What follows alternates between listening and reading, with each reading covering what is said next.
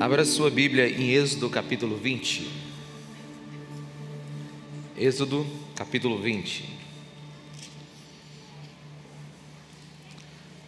Nós estamos chegando já à parte final dos Dez Mandamentos. Nós vamos agora ao oitavo mandamento, continuando a nossa saga. E, particularmente, meus irmãos, como eu tenho aprendido nessas semanas que nós temos estudado, ouvido a voz de Deus e como Ele tem sido gracioso conosco, como Ele tem sido maravilhoso conosco. E que essa manhã não seja diferente, que a palavra de Deus fale ao nosso coração, como Elaine disse. A experiência que a Elaine teve não significa que será a sua. Deus não é um Deus monótono, ele não é linear. Ele faz como Ele quer. Enquanto eu estiver ministrando a palavra, peça para Deus falar ao seu coração. Ele vai falar com você. Ele vai dirigir naquilo que você precisa. Mas o mais importante, quando a gente ouve a palavra de Deus, é que a gente saia com aquela doutrina correta em nosso coração. Que a gente saia com a direção que Deus quer nos apontar para a nossa vida. E como a gente tem estudado nessas últimas, nessas últimas semanas, Parece que os menores mandamentos são aqueles que mais estão nos cortando. É. O mandamento, ele é uma lei. O mandamento, ele não te ama. Quem te ama é Jesus. O mandamento, ele te corta. O mandamento, ele te envergonha. Ele diz aquilo que você deveria ser, mas você não é. Mas aí vem a graça de Deus. Vem o poder do Espírito Santo. E nos faz entender compreender e mudar. O mandamento ele é severo, mas Deus é amor. Por isso, na medida que a gente estiver ouvindo aqui, deixa a palavra de Deus falar ao seu coração. Deixa ela conversar com você. Êxodo capítulo 20, versículo 15, diz assim: Não furtarás. Não furtarás. E eu coloquei como título dessa mensagem: O jeito errado de ganhar. Existe um jeito errado de ganhar. E o povo de Israel está saindo do Egito 400 anos de escravidão. Um povo sem ética, sem moral. Um povo sem vida social. Um povo escravo. Não só escravo do Egito, mas possivelmente escravo de muitos costumes, princípios. Um povo de alma escravizada. Um povo que não sabia mais quem era seu Deus e o caráter dele então Deus lhes entrega os dez mandamentos. E eles precisam viver a partir de então dessa direção de Deus. Mas para a gente montar o entendimento daquilo que Deus quer nos ensinar nessa manhã, a primeira coisa que eu quero te dizer é que, de modo geral, de modo geral, a Escritura Sagrada, Sagrada a Bíblia, ela é favorável quanto à riqueza, quanto à propriedade privada. Até porque não haveria furto se não houvesse propriedade privada. Então Deus, ele tem um interesse em nos ensinar que ser bem-sucedido nessa área é um dos planos dele. Mas você precisa entender que Deus não trabalha de forma linear. Nós precisamos entender o coração e a mente de Deus através das Escrituras. Tanto riqueza quanto pobreza procedem de Deus. Se você ler em Jó, Jó 1,21, ele diz que o Senhor me deu e o Senhor tomou. Então Deus é aquele que dá e aquele que tira. Ele faz segundo a sua vontade para o nosso bem. Eu posso ouvir um amém, meus irmãos? Ele dá e tira. Como também lá em Provérbios 10, 4, que diz assim: As mãos preguiçosas empobrecem o homem, porém as mãos diligentes lhe trazem riqueza. Então você tem aqui que Deus dá, Deus tira, e se você trabalhar muito, você ganha. Então nós estamos vivendo aqui um entendimento bíblico. Então a Bíblia, na sua maioria, ela é favorável quanto ao homem prosperar. Nós temos muitos homens ricos na Bíblia: Abraão, Jó, Davi, Salomão. Ah, nós tínhamos pessoas que ajudavam Jesus em seu ministério, dando assistência pessoal. O apóstolo Paulo, em 1 Coríntios, ele diz que haviam, não muitos, mas haviam ricos na igreja, e ensinou-os a viver com a sua riqueza. Obrigado, Anderson. Então a Bíblia, em princípio, ela quer nos ensinar a progredir e aprender nessa área da riqueza. Contudo, nós temos alguns problemas sérios. Obrigado, Lucas. Nós temos alguns problemas sérios que nós estamos vivendo nessa área. Porque uma das coisas que tem faltado nesse tempo é nós. Eu não combinei com a Elane que ela fizesse esse, esse testemunho, mas essa gratidão em meio às, às adversidades. O que tem faltado nesse tempo é você saber que Deus está no controle de todas as coisas. O que tem faltado nesse tempo é você estar contente, exatamente da maneira como está vivendo. Deus está no controle de todas as coisas. É por isso que o princípio central da Bíblia não é nos tornar ricos nem pobres. O princípio central da Bíblia está lá em 1 Timóteo 8,6 em relação à riqueza. De fato, piedade com contentamento é grande fonte de lucro, pois nada trouxemos para este mundo e dele nada podemos levar. Por isso, tendo o que comer e com o que vestir-nos, estejamos com isto o quê? Satisfeitos. A piedade aqui é fidelidade a Deus, respeito a Deus.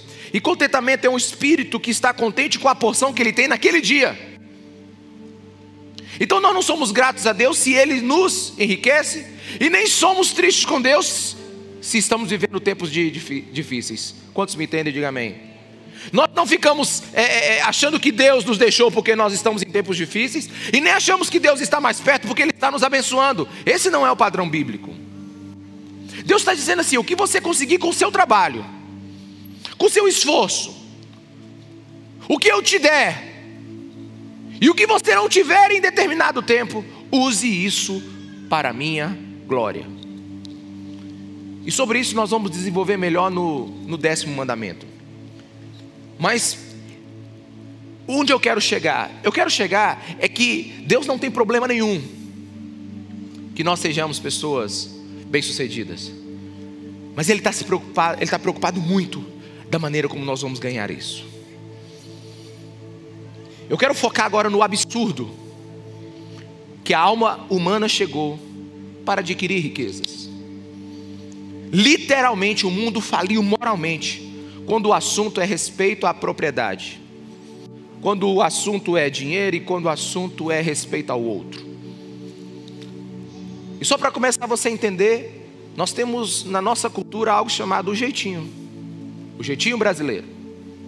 Ele é mundialmente conhecido né? A gente poderia dar um nome assim bonito para ele, maneira improvisada de resolução de problema, né? Ah, até a gente poderia concordar que no começo, o, o, o, esse jeitinho brasileiro, ele, ele falasse sobre criatividade, habilidade, superação. Mas hoje esse jeitinho virou quase pura corrupção. E enquanto eu meditava nesse mandamento, não furtarás, eu fiquei lembrando de muitas coisas que aconteceram na minha vida, em que eu fui furtado. Eu me lembro de, eu estava voltando da casa da minha namorada, Jacilene ainda não tinha casado com ela, e um cara com um facão de meio metro apareceu, saiu da moita, saiu de trás de uma árvore, colocou o facão no meu pescoço, pediu meu tênis, pulseira, cordão, tanto mais. Depois daquele tempo eu não coloquei nunca mais. E roubou tudo. E eu voltei para casa indignado, liguei para meu pai, morrendo de medo. Me lembro uma vez que uma mulher bateu num carro que eu tinha e ela disse assim: Vamos ali na oficina que eu vou providenciar o pagamento. Estou esperando até hoje. Isso tem uns 25 anos.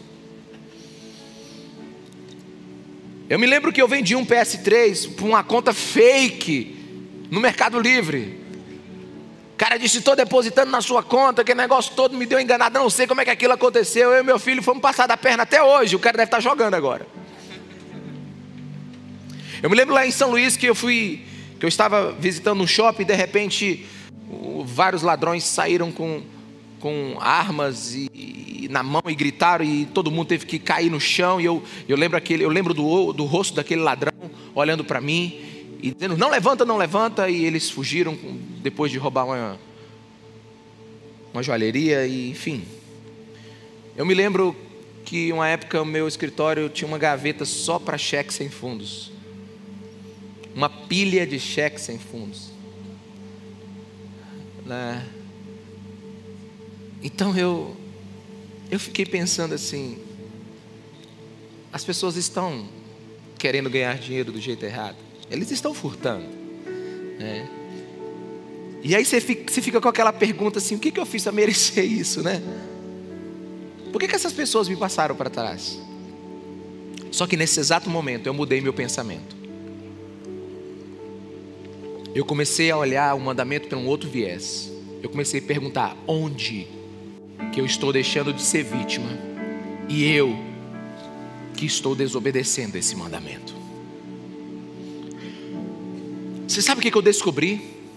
Eu descobri que do palácio à casa de papelão, este mandamento é descumprido.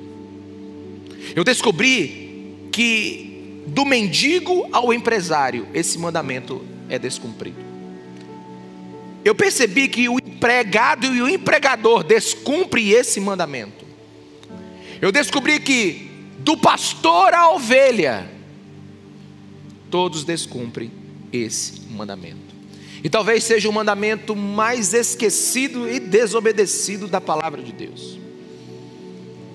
Então eu queria que você subisse na montanha do entendimento de Deus hoje e que o Espírito Santo nos corrija e nos faça uma igreja de caráter, moral e ética nesse mundo.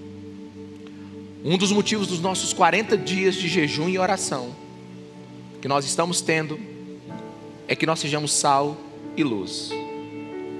E que o Senhor nos ilumine com a Sua palavra. Mas vamos lá, o que é furtar? Simples. É tomar aquilo que não é seu. É tomar aquilo que pertence a outra pessoa. É, é, é a oportunidade que se tem de forma imoral de ficar mais rico em detrimento à miséria do outro. E a Bíblia tem um claro interesse nesse assunto. Porque, como eu já disse, não haveria um mandamento de furto se não houvesse um mandamento ou um princípio bíblico de propriedade privada. E aqui nós não vamos nos ater ao furto literal. Obviamente, ele está incluído aqui, mas esse não é o nosso maior problema aqui.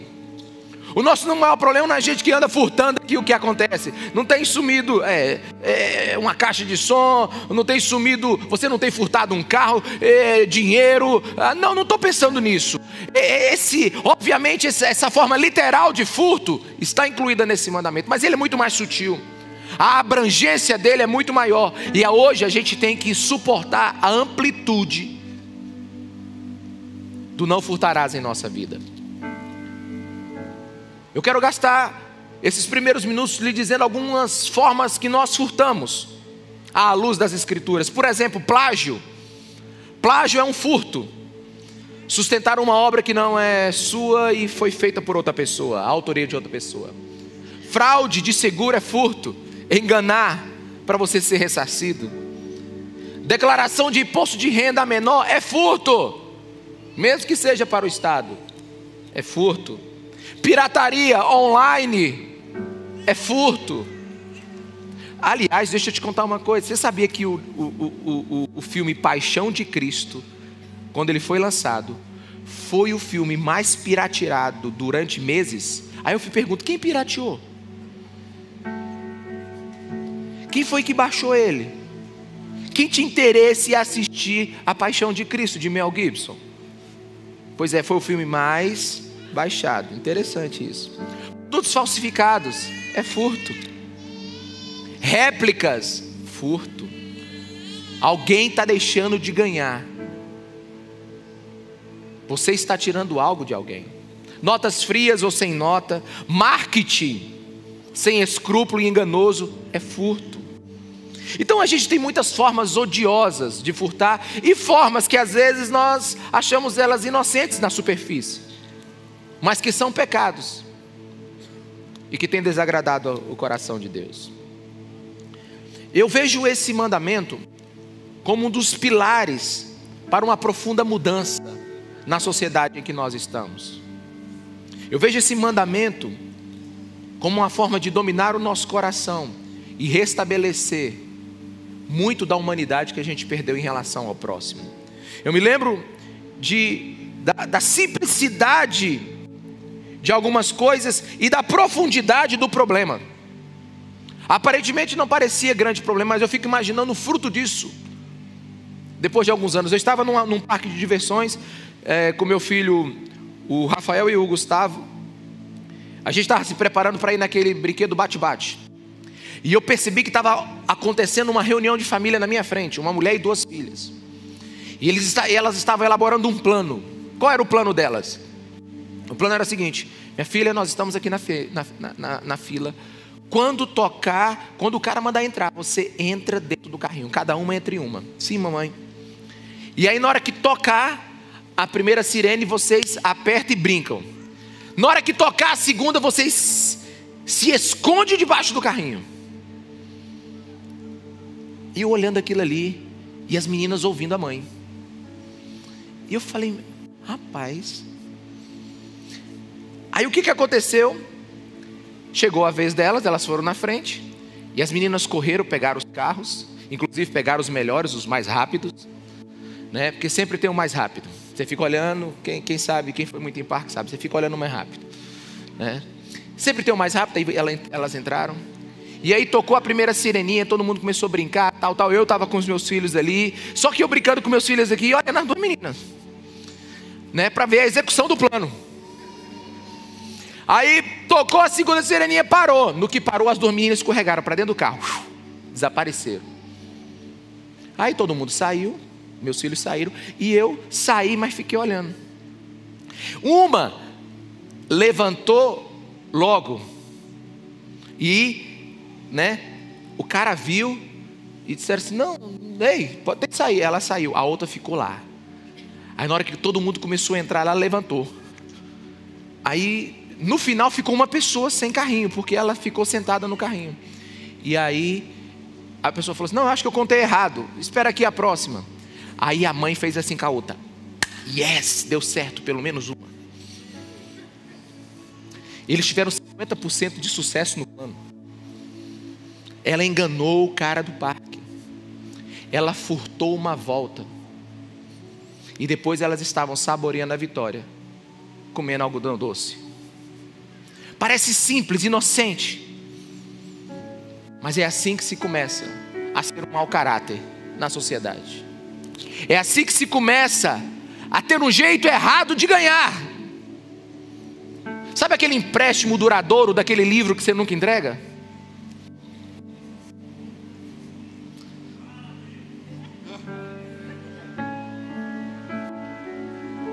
Você pede um livro emprestado e nunca mais. Sabe aquele copo, aquela bandeja, aquele vaso, as tapaué. Será que você pegou emprestado mesmo? Sabe, quando você fala mal de alguém, você comete difamação. E você diminui o valor daquela pessoa para os outros, você acaba de furtar dela. Quantos estão me entendendo? Diga amém. Ah, meus irmãos, Provérbios 20, 23 diz assim: O Senhor detesta pesos adulterados e balanças falsificadas não agradam. O Senhor odeia a trapaça no mercado. Quantos estão me entendendo? Diga amém. O Senhor odeia quem ganha de modo imoral, injusto. Sabe, quando aquela pessoa chega, tem um negócio para você, é oportunidade. Inclusive, tem três falando no meu ouvido que se você não falar comigo agora, você não fecha. Aquela propaganda da televisão que diz: se você ligar agora, você tem um desconto. E ela fica passando dia após dia. Se você não ligar agora, você não terá esse desconto. Mas se você ligar agora, você ganhará o produto em duplo. Meus irmãos, isso é furto. É mentira. Isso é um jeito errado de ganhar. Sabe o empréstimo não pago? É óbvio que existem situações que a gente não consegue pagar os nossos empréstimos. É óbvio. Desastre, desemprego, acidentes, doença, pandemias. Mas você sabe quando você passa o seu cartão de crédito e sabe que você está vivendo além do orçamento e você só vai empurrar aquela dívida? Você sabe. Isso é furto.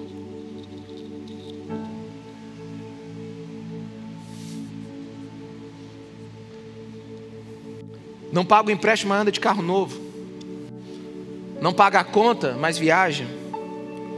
Bate o carro, ninguém viu e não coloca lá o telefone.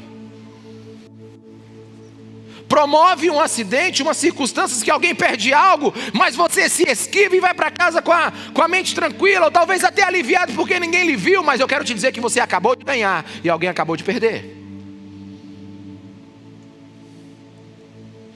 Alguém vai pagar pelo prejuízo que você causou. Sabe, o funcionário que fica no horário do, do trabalho, fazendo ligação pessoal, está furtando o horário do patrão. Sabe aquele funcionário que fica é, é, mexendo no Instagram, no Facebook? Aquele que fica conversando que não deve? Ou como tem um aqui que eu sempre observo ele, ele para e vai para o céu. E horas e horas ele fica olhando as estrelas como se tivesse um telescópio. E aí eu, e aí? E aí oh, vamos lá. Você sabe aquela pessoa que, que, que, que, que não sabe como aconteceu, mas a caneta do trabalho ficou na bolsa?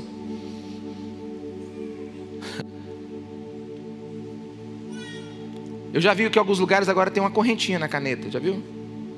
Por que será?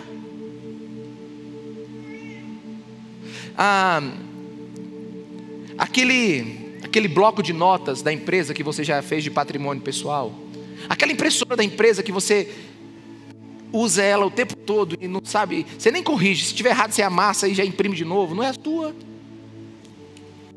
Então eu quero dizer para vocês que de coisas simples, sutis a coisas grandes. Aliás, você já percebeu tanto que a gente gosta de filmes onde os ladrões roubam os bancos? Quem já viu isso? Quem já viu isso? Filmes. Não, não é. Gente, por favor, larga de santidade aí, levanta a mão aí. Quem não gosta dos filmes, que, onde, que, aquele, que tem aquele todo estratagema, onde vai roubar o banco, e no final é, uma, é um quadro, é uma coisa, você fala assim, ainda bem que eles escaparam, né? Aí eles terminam o dia na praia, né? Andando, velozes furiosos. Nossa, como é que, eles. Roubou foi um criminoso, mas você viu o tanto de carro que eles destruíram. A gente perdeu um pouco do senso.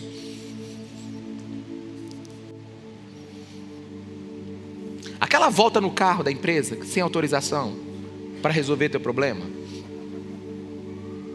Aquela nota superfaturada do almoço.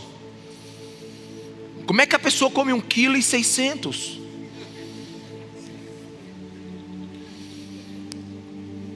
O carro dele faz 12 quilômetros quando ele anda, mas quando ele sai da empresa só faz 7. Eu estou falando sério, meus irmãos. Liga, eu estou doente hoje, não posso ir. Defraudou o patrão, furtou dele, altera o livro de ponto. É. E o empresário que explora o consumidor? Porque a pergunta econômica é o seguinte: a pergunta do capitalismo é o seguinte: quanto posso obter por este produto? Quando a pergunta para Deus deveria, ser: quanto eu posso cobrar por ele sem ser injusto?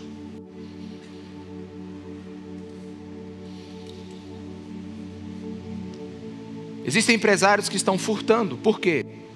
Porque em tempos de escassez, eles estão vendendo os produtos que alguém precisa por preços exorbitantes eu já fiz o orçamento de construção da nossa igreja três vezes. Eu fiz antes da pandemia, fiz durante a pandemia e fiz agora. Deu diferença de 40%. É a lei do mercado da procura? Pois é, isso aí é a lei do mercado. Só que não é a lei de Deus. E essa igreja é uma igreja cheia de empresários. Depois você vem conversar comigo no gabinete. Para a gente bater um papo. Mas o empresário ele furta quando ele torna o preço dele um absurdo, só porque ele tem direito e ele é o único que tem aquele produto. Sabe, o empresário ele furta quando ele não recolhe as garantias empregatícias, FGTS, INSS, não paga hora extra, etc. E o vendedor de carro? Carro é zero. Já viu? O carro é zero. Gente, se é carro é zero, é zero. Se é usado, é usado. É, um dia eu perguntei para um assim: como é que é esse carro zero? já com 15 mil quilômetros de usado. Eu não, não, não fui daqui, mas ele foi vender meu carro, né? Um, um vendedor da cidade. Eu pedi para vender meu carro. Aí ele disse assim: o carro do pastor é zero. Eu digo, não, moço, é, já tem dois anos de uso. Não, moço, o pastor está dizendo que tem dois anos de uso, mas é zero. Eu digo, avisa que a tampa traseira está toda arranhada. Mas é uma arranhadinha de nada. Pode vir buscar, que é zero. Minha esposa disse que eu atrapalho tudo. Mas, meus irmãos, antes de eu pregar essa mensagem hoje, pensa num cabo que, que olhou a vida dele ontem. Eu achei uns seis livros lá que não eram meus, na minha biblioteca. eu já botei no montinho já vou devolver. Porque a gente já tem algumas coisas que já estão no automático dentro de nós. Né? Então a gente precisa começar a pensar em algumas coisas. Eu me lembro uma vez que eu fui levar uma um eletrodoméstico para consertar, o cara disse assim, ele olhou o eletrodoméstico rapidamente, ele pegou, olhou, fez assim, se não precisa de um novo, inclusive eu tenho aqui na loja, o último. Eu falei, mas só que aí você tem que acreditar, né? Ele não fez aquela cirurgia no eletrodoméstico para saber se realmente ele tinha morrido. Mas ele só falou que eu tenho um novo e aproveita que está na promoção. Né? Uma vez eu fui em um, que eu achei que estava condenado, aí ele mexeu, ele disse assim: Pastor, não precisa trocar. Com essa peça aqui, tudo fica excelente. Eu achei tão nobre da parte dele. Talvez você você esteja achando que eu estou exagerando, mas eu nem cheguei ainda na metade da montanha. Imagina um jogador que ganha um jogo fraudando um pênalti. Um jogador que cavou um pênalti e aí o time foi campeão. O gol de mão do Maradona na Copa.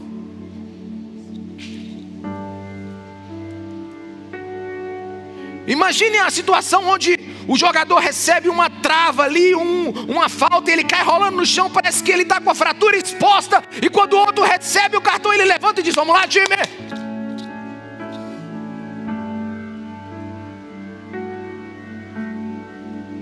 Não é brincadeira o desvio de moral que, vi, que, que existe hoje. Times que perdem numa chave para não pegar o melhor time na outra. Quantos estão me entendendo? Diga amém. Não é estratégia. Isso é estratégia. Bem, essa foi uma tese de uma faculdade, de um time que perdeu a, a, a um jogo para não pegar o outro na fase de qualificação. E aí a pergunta na universidade foi: foi moral e justo? Foi ético? Foi o quê? Nós temos que pensar. E está faltando quem? Vamos falar dos pastores também. Bora falar dos líderes religiosos que furtam de fiéis, apresentando um evangelho de recompensa. Líderes religiosos que criam artifícios antibíblicos para aumentar a receita da igreja. Ainda tem aqueles que usam os recursos para viver uma vida luxuosa. Em vez de promover missões e cuidar do pobre, ajudam a si mesmo. Meus irmãos, você não está falando de um homem que tem dificuldade com a riqueza. Você não está falando de um homem que tem dificuldade de ver pessoas próximas, pelo contrário. Mas é que o capitalismo e a economia de mercado, na minha opinião, é o, é o, é o melhor caminho para, para adquirir riqueza. Na minha opinião, o capitalismo e a economia de mercado. Só que ela não pode ser vista como algo amoral e, e cego. Não pode ser visto dessa maneira. Verdadeiramente eu não sei como é que alguém pode ter coragem de falar de ganhos quando não ganhou de uma maneira honesta. Quando a sua aquisição foi duvidosa.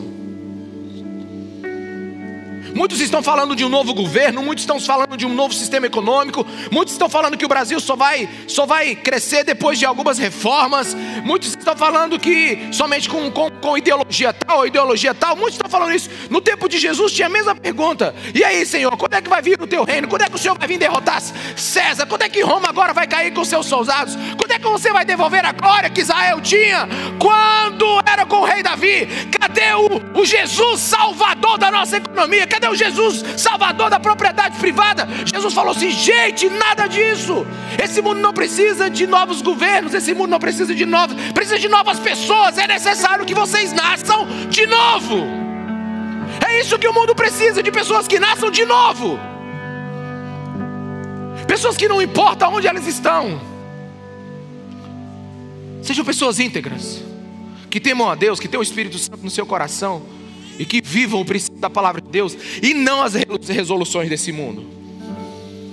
Tem, muito que, tem muita gente que quer justiça nessa terra por métodos de governo. Ninguém pode entrar no reino de Deus se não nascer de novo, e ninguém pode viver o reino de Deus se não obedecer a palavra. Nós precisamos de uma nova sensibilidade moral. Eu tenho uma história aqui de uma pessoa que é da igreja que eu nunca vou esquecer, uma alma nobre. Um homem que fatura milhões por ano. Ele me contou numa sentada que um dia ele estava voltando do trabalho e ele parou para comprar um amendoim ali no trecho seco entre Imperatriz e Sailândia. Quantos conhecem ali? Amendoizinho bom, milho cozido. Né? Meu filho Gustavo não deixa a gente passar sem dar uma paradinha ali. Ele me disse que estava voltando do trabalho, estava atendendo o celular, estava meio corrido, mas queria comer uma castanha de caju, um amendoinzinho torrado. Aí ele parou, baixou o vidro do seu carro e pediu um amendoim. E eu sei que a, o assunto do celular ficou sério, ele fechou o carro e foi embora. E tá ali preocupado e volta, chega, quando ele chega no apartamento dele, quando ele vai a um jantar, almoçar, não me lembro agora, ele lembra o amendoim.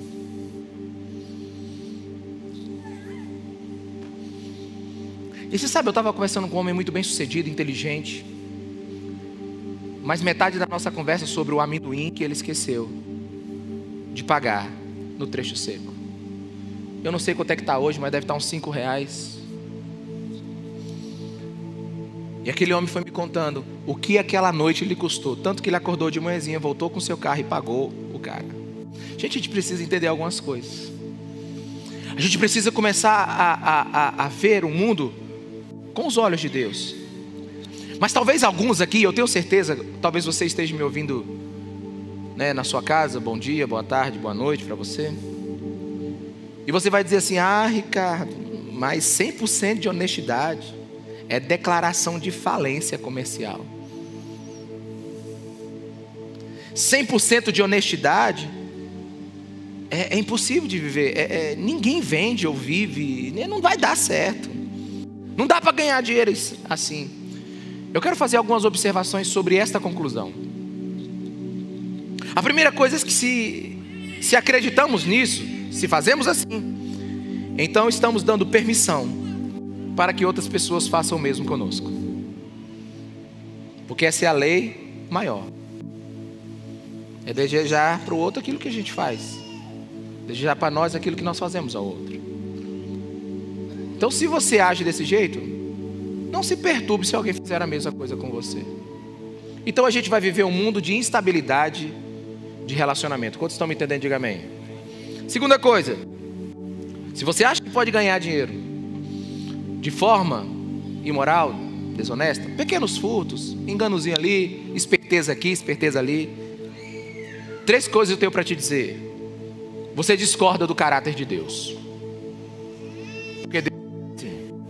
Deus não é assim. Segunda coisa, você está em pecado. e a terceira é que você não confia na provisão honesta. Você não confia na provisão honesta como forma de Deus te abençoar. Quantos estão me entendendo? Diga amém. Então a gente fica numa situação que precisamos entender. E eu queria ler com você a palavra para ver se a gente consegue encontrar um lugar em Deus para a nossa vida. Por exemplo, 1 Tessalonicenses 4,11 diz assim: Esforce-se para ter uma vida tranquila, cuidar dos seus próprios negócios e trabalhar com as próprias mãos, como nós os instruímos, a fim de que andem decentemente aos olhos dos que são de fora e não dependam de ninguém. Olha que coisa linda! Isso aqui é a palavra de Deus para a igreja, é uma palavra de Paulo para a igreja, para o seu, para o seu pupilo Timóteo. Ensine isso à igreja, Timóteo. Diz que o cristão tem que ser um exemplo para aqueles que ainda não conhecem Jesus.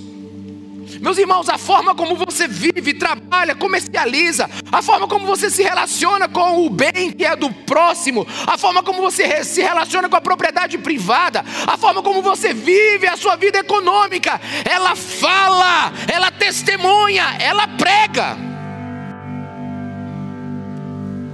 Um cristão que trabalha honestamente, arduamente, ele ganha respeito dos não, dos não cristãos. Ele ganha respeito dos não cristãos. Já existiu um dia onde as pessoas não tinham dúvida em fazer negócio com cristãos. Já existiu um dia. Já existiu um dia. Eu fui tesoureiro por mais de 10 anos da nossa igreja, da Nova Aliança. Fui tesoureiro lá da primeira igreja batista e depois fui tesoureiro da Nova Aliança, até 2016. E também fui administrador. E hoje eu tive que demitir muitos bons crentes, porque eram péssimos funcionários. Eu tive que demitir muitos bons crentes que eram péssimos funcionários, mas eu descobri que hoje eles não eram bons crentes. Teve uma, uma situação muito marcante na minha vida. Sabe, é, é, é. cheguei para uma pessoa, ela trabalhava diretamente comigo. Eu falei: Olha, não dá para você trabalhar. Eu não disse que ela era preguiçosa, mas era isso. Descansado, lento. E não porque estava exigindo muito, mas é porque realmente era uma situação complicada. E eu falei assim: olha, está aqui a sua demissão, inclusive a gente vai pagar né, o seu, seus 30 dias. Nós estamos te demitindo de imediatamente, aviso prévio, vai estar tá, tá tudo aí na sua rescisão. E aí essa pessoa ficou triste, e aí quando ele ia saindo, eu lembrei de uma coisa, eu falei, ei, é, não esquece que tem célula lá em casa hoje.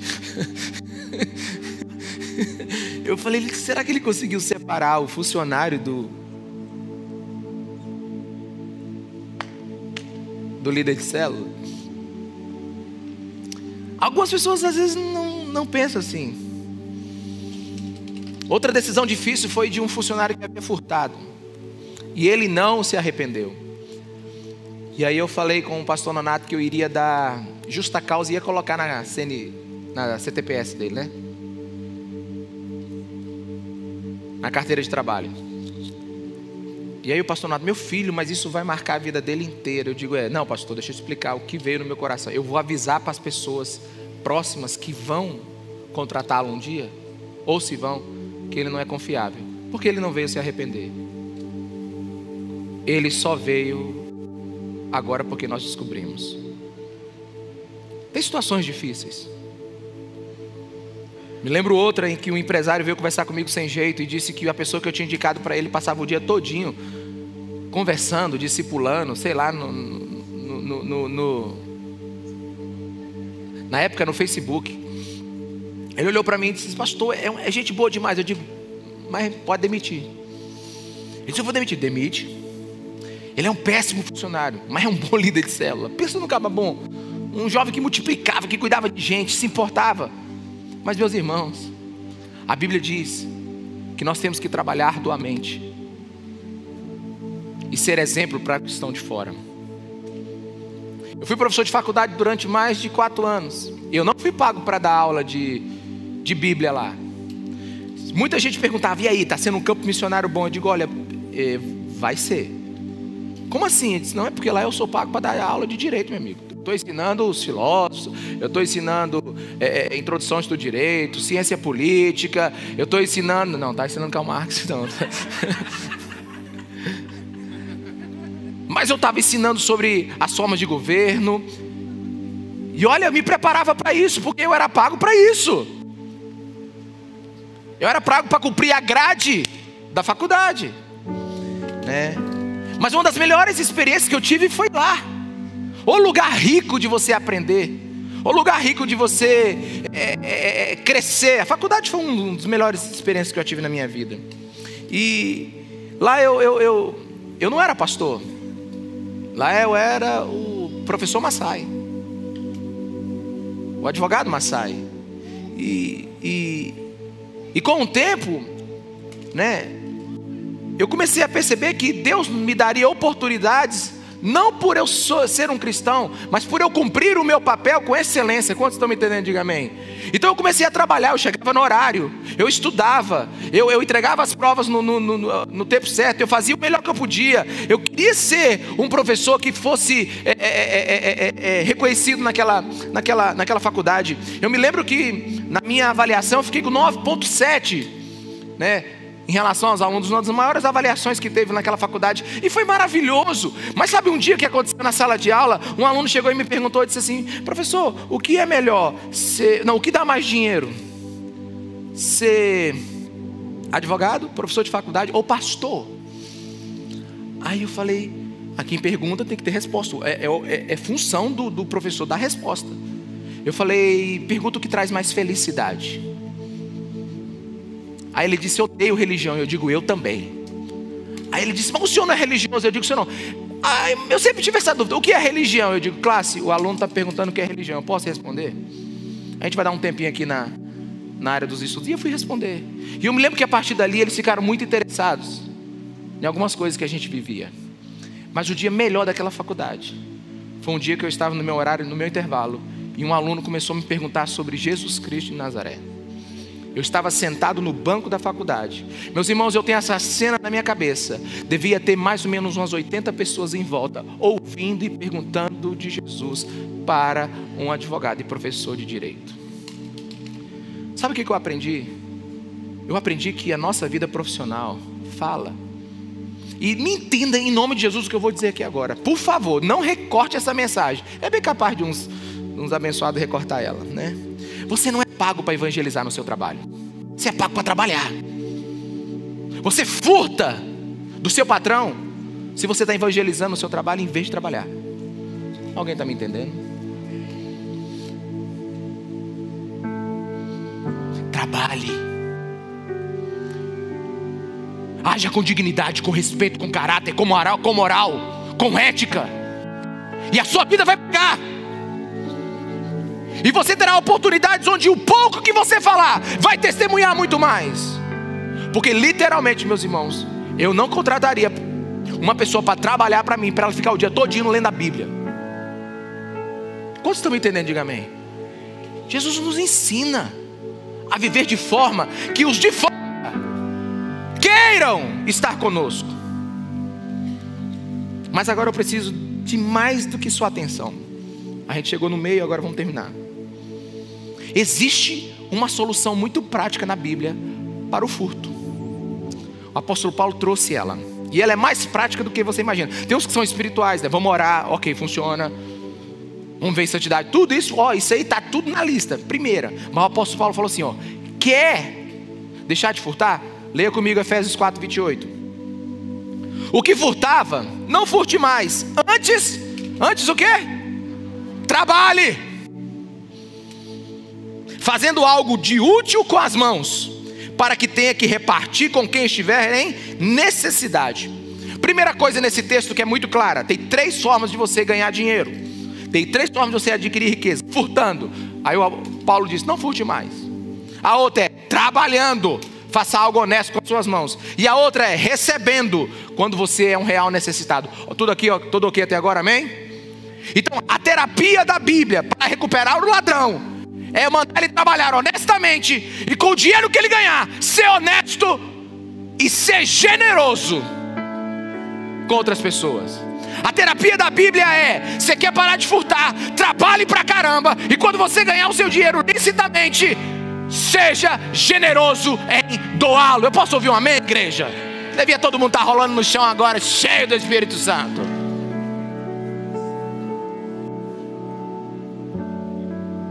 Você quer se tornar uma pessoa de caráter? Trabalhe muito, honestamente. E quando você ganhar, seja generoso. Trabalho é o prelúdio da cura do que furta. A generosidade é o nascedouro da virtude. Trabalho é a antítese de roubo. E generosidade é a virtude que mata a tentação de furtar. Em algumas religiões, arranca a mão do ladrão. A Bíblia não. Recupera a, a, a mão para trabalhar e para ser generoso onde ele estiver. O que, que adianta arrancar a mão do ladrão? ladrão? Você impossibilitou a remissão dele. Mas a Bíblia Sagrada ela acredita na recuperação total nova criação. A mão que roubou é a mão que trabalha e a mão que doa. Eu posso ouvir um amém, meus irmãos? Eu fico maravilhado com isso aqui, eu fico cheio do Espírito Santo. Por quê? Porque Deus quer curar a gente. Com esse mandamento, Ele quer trazer de novo a ética social, a virtude nas relações sociais. Ele, ele quer nos ensinar o trabalho com afinco. Ele quer nos ensinar a ser generosos com os que precisam. O mandamento, não furtarás, ele, ele, ele não só ordena para você não obter o que não é seu, ou ficar com o que não é seu, mas ele te exorta a ter um espírito generoso. Ele, ele ensina a desdeificação do dinheiro, ele, ele ensina a, a lutar contra o endeusamento do dinheiro.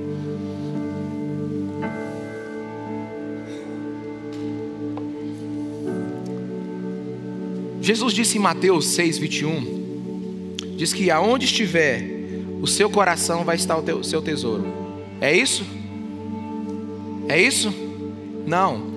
É onde estiver o seu tesouro, aí vai estar o seu coração. É muito fácil você perguntar para a pessoa: onde é que está o seu coração? Não, meu coração está em Jesus. Meu coração está em ajudar os outros. Não. Você não pergunta para uma pessoa onde está o seu coração. Você não pergunta para uma pessoa como o coração dela está. Você sabe o que você faz? Você olha para a vida dela. E o tesouro que ela construiu é onde está o seu coração. Então é mais ou menos assim, ó, para onde vai o seu tesouro, vai o seu coração. E por que que o apóstolo Paulo nos ensina que a cura de uma vida que furta é trabalhar e ser generoso? Porque para onde você inclinar o seu dinheiro, você vai inclinar o seu coração. É uma balança impossível de não acontecer. Então, por isso, doar transforma o coração. Por isso, doar muda o nosso coração de direção. Em vez de você querer reter ou ficar com aquilo que não é seu, você vai, o teu coração vai ser transformado num coração que quer ajudar o que não pode. Se, se você tem, me, me, ouça, me ouça por favor. Você sabe que eu, eu sou muito cauteloso quando eu falo sobre dinheiro, sobre oferta, sobre dízimo. Inclusive eu fiz questão de avisar que Deus pode não pedir para você o que pediu para Elaine. E Deus pode não dar para você o que deu para Elaine, como. O que é experiência pessoal não é doutrina. O azeite da botija, da botija foi para a viúva lá. A oferta da viúva pobre que deu tudo foi para ela. O chamado de Jesus para o jovem rico foi o único. Meus irmãos, deixa eu te falar. Se você pega textos como esse e manda a pessoa dar tudo, você pode estar sendo irresponsável. Pastor, então, então, então Deus não pede tudo da gente? Não, meus irmãos. Eu tenho que estar preparado para dar tudo para Deus? Não. Você tem que estar preparado para dar para Deus o que Ele pedir. Uns é tudo, porque é a cura da alma. Para outros, Deus faz é entregar, porque já é uma alma generosa e vive debaixo do reino de Deus. Quantos estão me entendendo? Diga amém, meus irmãos. Então não, não vamos fazer de um texto a Bíblia. Mas presta atenção teu coração, se o teu coração não se inclina para as coisas de Deus, se o teu coração é egoísta, deixa eu te falar, envie seu dinheiro primeiro para onde você quer que o seu coração vá. Que o seu coração vai seguir.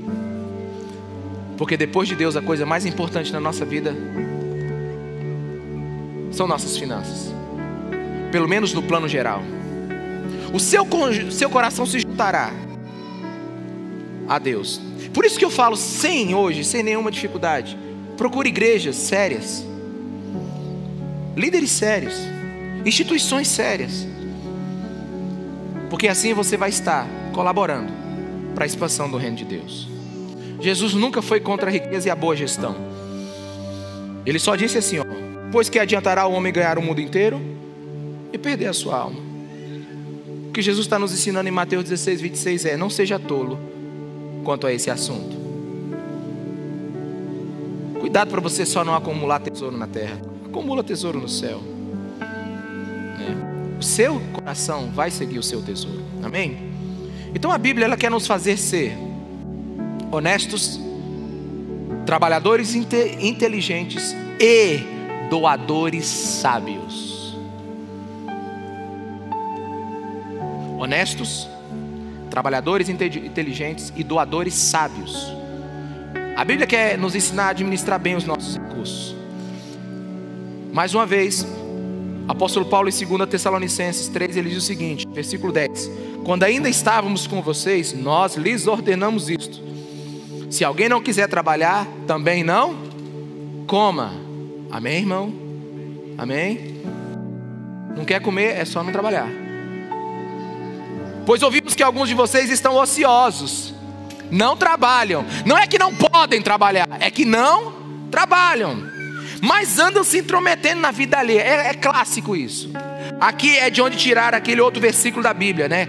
Oficina vazia, cabeça de Satanás, né? É, oficina vazia, oficina do diabo, né? Está aqui nesse versículo, em algum lugar aqui. Versículo 12: A tais pessoas, essas que podem trabalhar e não trabalham, e fica se intrometendo na vida do outro, ordenamos e exortamos no Senhor Jesus Cristo que trabalhem tranquilamente e comam do seu próprio pão. Quanto a vocês, irmãos, nunca se cansa de fazer o banho. Então, à luz desses textos, né, tem dois tipos de furto que eles são pouco compreendidos na Bíblia. Furta o pobre do rico quando recebe uma doação e ele pode trabalhar. Furta aquele que é necessitado do rico, quando ele recebe uma doação, quando poderia estar trabalhando. Quantos estão me entendendo? Diga amém.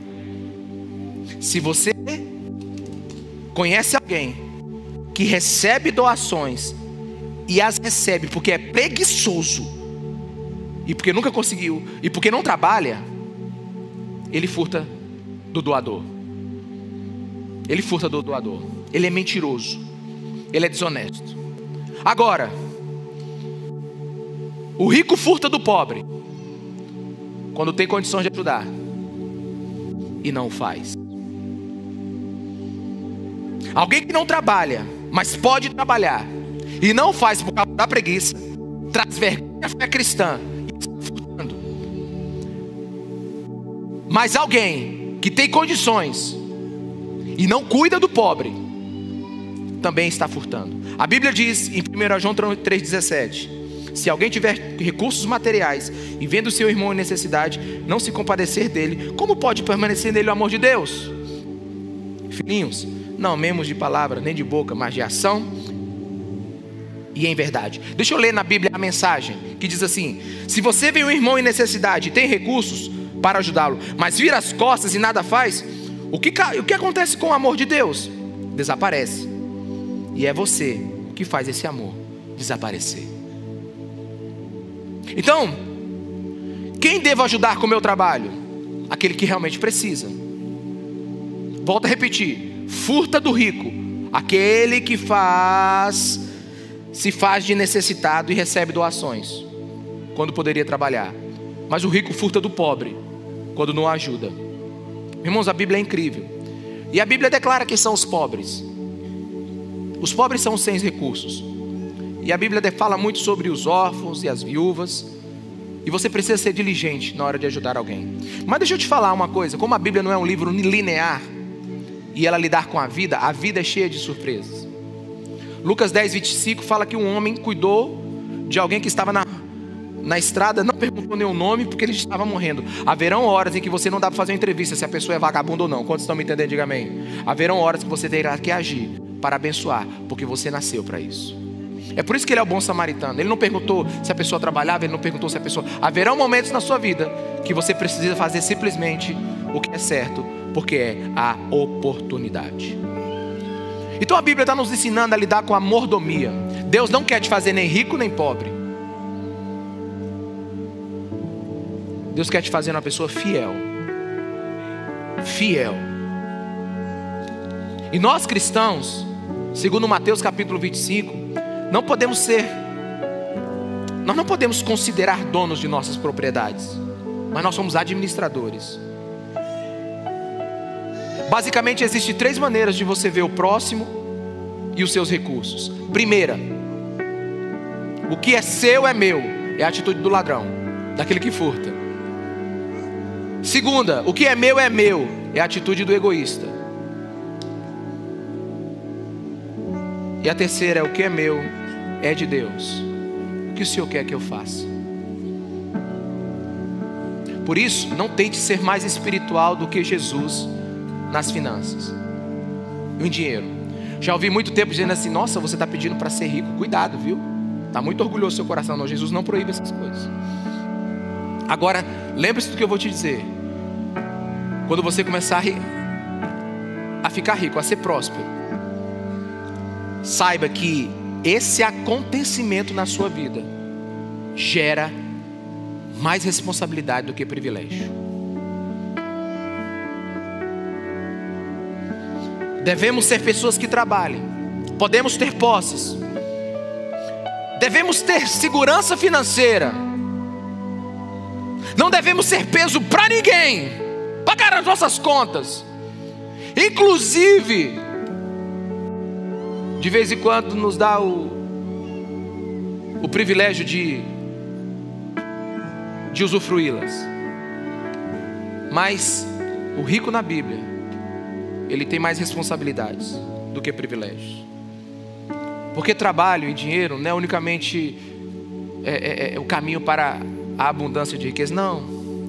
Na verdade, eu tenho aprendido, meus irmãos, que trabalhar e ganhar recursos é uma das condições para você cumprir o seu chamado. Uma das maneiras de você cumprir o chamado de Deus para a sua vida, ela vem através do trabalho duro, árduo. O destino da sua vida muitas vezes está ligado naquilo que Deus vai lhe dar. E usar esse talento para a glória de Deus e para o bem do próximo é o que nós precisamos.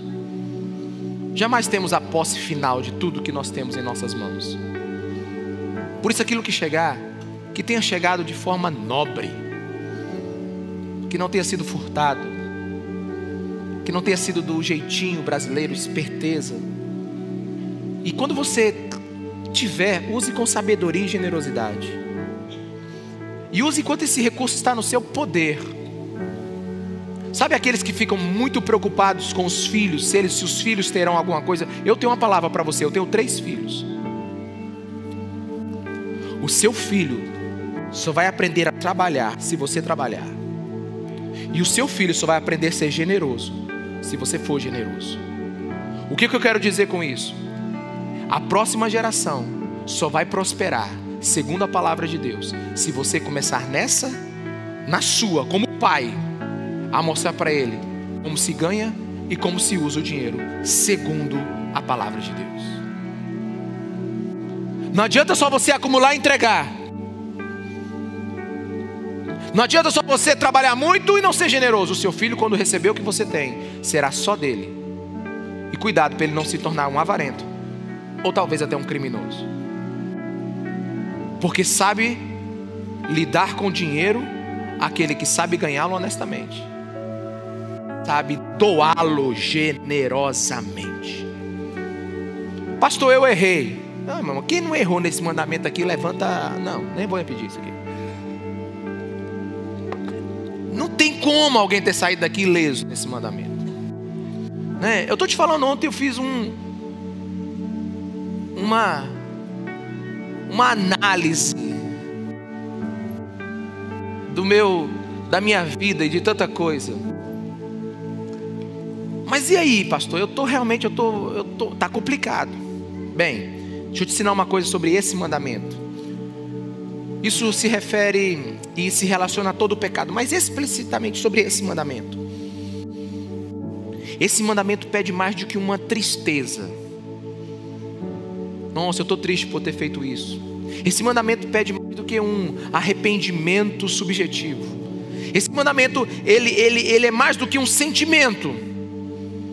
Esse mandamento fala de restituição quando possível e reparação imediata. Quantos estão me entendendo? Diga amém. Se em alguma dessas desses exemplos, se em algum desses princípios você percebeu, você percebeu que furtou,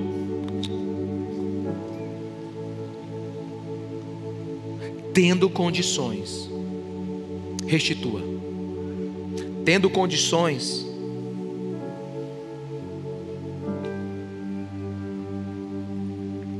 vai lá e faça a reparação. Pastor, mas eu morro de vergonha. Não, você faz o seguinte: você manda pelo correio. Faz um depósito não identificado. É possível hoje esse negócio? Depósito não identificado ainda é? Faz um depósito não identificado. Aí você manda uma carta.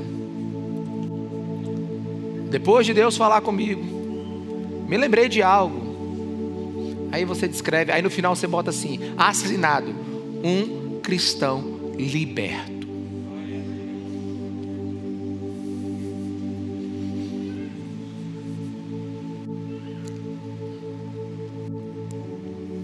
Pastor, eu tenho muito que fazer agora. Eu acho que tem, meus irmãos. Que eu fiz muito. Mas eu quero te lembrar de uma coisa maravilhosa. Fique em pé no seu lugar.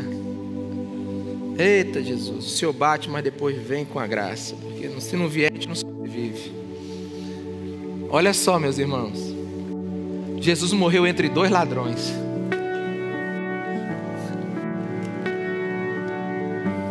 Jesus está acostumado a perdoar ladrão.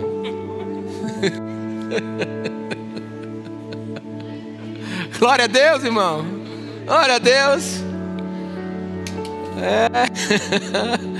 Aliás, meus irmãos, Jesus ele não se impressiona com a nossa capacidade de fazer burrada. É, ele não se impressiona com isso. Jesus ele se impressiona de verdade. É com a nossa capacidade de se arrepender. É. Ele nos ama, nos perdoa. Esse é seu caráter. Essa é sua obra lá na cruz. E deixa eu te falar uma coisa sobre esses dez mandamentos. Os dez mandamentos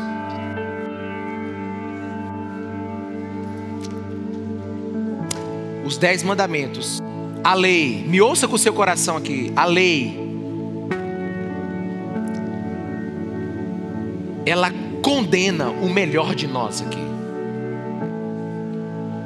mas a graça perdoa o pior de nós.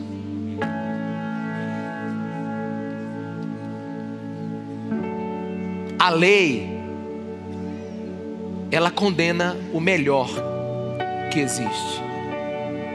Mas a graça, ela perdoa o pior que existe. Então hoje é dia de arrependimento e de mudança aqui. E deixa eu te falar. Pontuei várias vezes na minha consciência. Não estou sendo utópico. Esse mandamento é capaz de gerar um avivamento no meio da igreja. Este mandamento é capaz de trazer de volta todo o respaldo ético e moral que a igreja perdeu. Porque nós não agimos segundo as leis desse mundo, segundo o espírito desse século. Nós agimos segundo a palavra de Deus. E Deus nunca vai mudar. Amém? Feche seus olhos, vamos orar. Espírito Santo de Deus, obrigado pela tua palavra. Obrigado pelo teu coração, Jesus. Nos leva para perto de ti. Gera em nós entendimento, discernimento. E mais do que isso, Espírito Santo de Deus, derrama a tua graça para fazermos a tua vontade. nos dê pela graça aquilo que precisamos executar nesse tempo. Fala ao nosso coração, muda-nos, transforma-nos, muda-nos, transforma-nos. Muito obrigado por aquilo que o Senhor fez hoje nesse culto. Obrigado pelo, pela maneira como nós estaremos saindo. E atrás, Senhor, aqueles que precisam ouvir desta palavra. Sopra, Senhor, virtude sobre nós. E que cada um de nós que está aqui agora, sejamos sal e luz por onde nós estivermos nessa semana. Nos nossos trabalhos, nos nossos relacionamentos, na nossa vida em sociedade. Nos faça homens e mulheres íntegros, que glorifique o teu nome, Jesus. Quer comamos, bebamos, trabalhemos ou façamos qualquer outra coisa que seja para a tua glória. Exaltado e glorificado seja o teu nome, Jesus.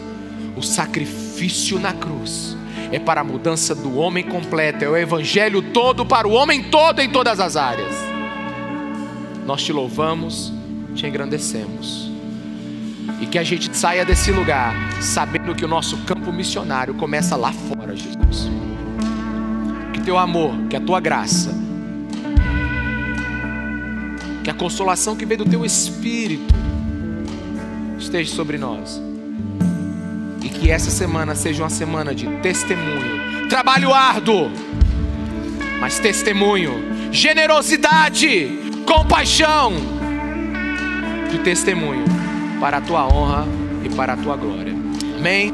Deus te abençoe, igreja, e até domingo que vem.